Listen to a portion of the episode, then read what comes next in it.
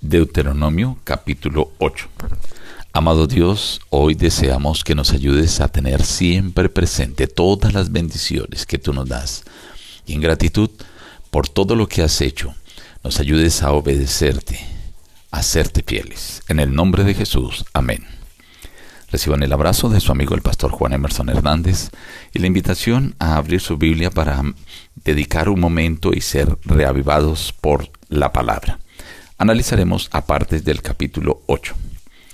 Cuidaréis de poner por obra todo mandamiento que yo os ordeno hoy para que viváis, seáis multiplicados y entréis a poseer la tierra que Jehová prometió. Te acordarás de todo el camino por donde te ha traído Jehová tu Dios estos cuarenta años en el desierto para afligirte, para probarte, para saber lo que había en tu corazón, si habías de guardar o no sus mandamientos te afligió, te hizo pasar por hambre y te sustentó con maná, para hacerte saber que no sólo de pan vivirá el hombre, sino de todo lo que sale de la boca de Jehová vivirá el hombre. El vestido que llevabas puesto nunca envejeció, ni el pie se te ha hinchado en estos cuarenta años.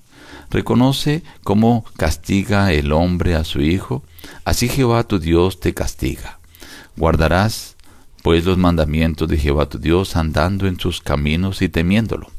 Jehová tu Dios te introduce en la buena tierra, tierra de arroyos, de aguas, de fuentes, de manantiales, tierra de trigo, de cebada, de vides, de higueras y granados, de olivos, de miel, la cual no comerás el pan con escasez, y donde no faltará nada, cuyas piedras son de hierro, y cuyos montes sacarás cobre Allí comerás y te saciarás, y bendecirás a Jehová tu Dios por la buena tierra que te habrá dado.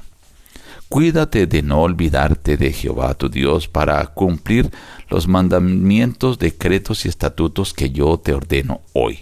No suceda que comas y te sacies, edifiques buenas casas y las habites, y cuando tus vacas y tus ovejas aumenten, la plata y el oro se te multipliquen, y todo lo que tengas se acrecente, se ensoberbezca tu corazón y te olvides de Jehová tu Dios, que te sacó de tierra de servidumbre, que te hizo caminar por un desierto lleno de serpientes venenosas y de escorpiones, que te sustentó con maná en el desierto, afligiéndote y probándote para la postre hacerte bien.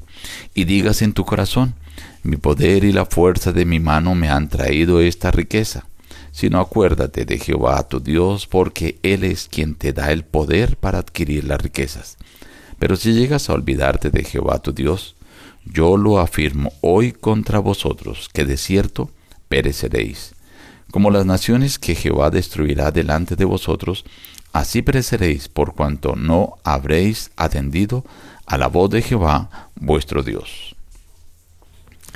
El capítulo 8 hace una invitación a recordar todo lo que Dios había hecho por el pueblo de Israel en el desierto, cómo los había cuidado, cómo los había protegido de los animales, cómo en medio de un lugar donde no había alimento, Dios les proveyó alimento, donde no había agua, Dios les dio agua, donde no había cómo conseguir eh, telas o ropa, Dios hizo que su vestido no se envejeciese, donde tenían que caminar y Dios permitió que sus pies nunca se hinchasen. Estas bendiciones, dice el Señor, recuérdalas.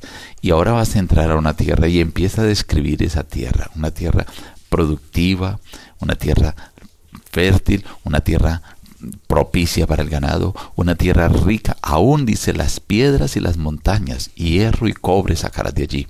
Esto era algo maravilloso, pero el Señor dice, pero ten cuidado de no olvidarte de Jehová. Y cuando ya estés bien, que estés cómodo, que tus ganados aumenten, que tus casas sean muy cómodas y que tu riqueza se aumente, entonces se olvide de Jehová y digas, con mi mano y mi poder y mi fuerza he atraído esta riqueza. Dice el Señor, si tú te olvidas de Jehová, téngalo bien en cuenta. Yo lo afirmo, que pereceréis así como las naciones que van a perecer delante de vosotros, los que ustedes van a sacar. El Señor también enseña allí que así como un padre castiga a su hijo porque lo ama y porque quiere lo mejor para él, así también Dios permitió que el pueblo de Israel fuese probado, fuese disciplinado porque lo amaba y porque quería lo mejor para el pueblo. Estimado amigo, Dios quiere que obedezcas a Él, pero que lo hagas como gratitud, recordando y reconociendo que todas las bendiciones que has recibido han sido dadas por Él. Nos despedimos diciendo busca a Dios en primer lugar cada día y las demás bendiciones te serán añadidas. Que Dios te bendiga.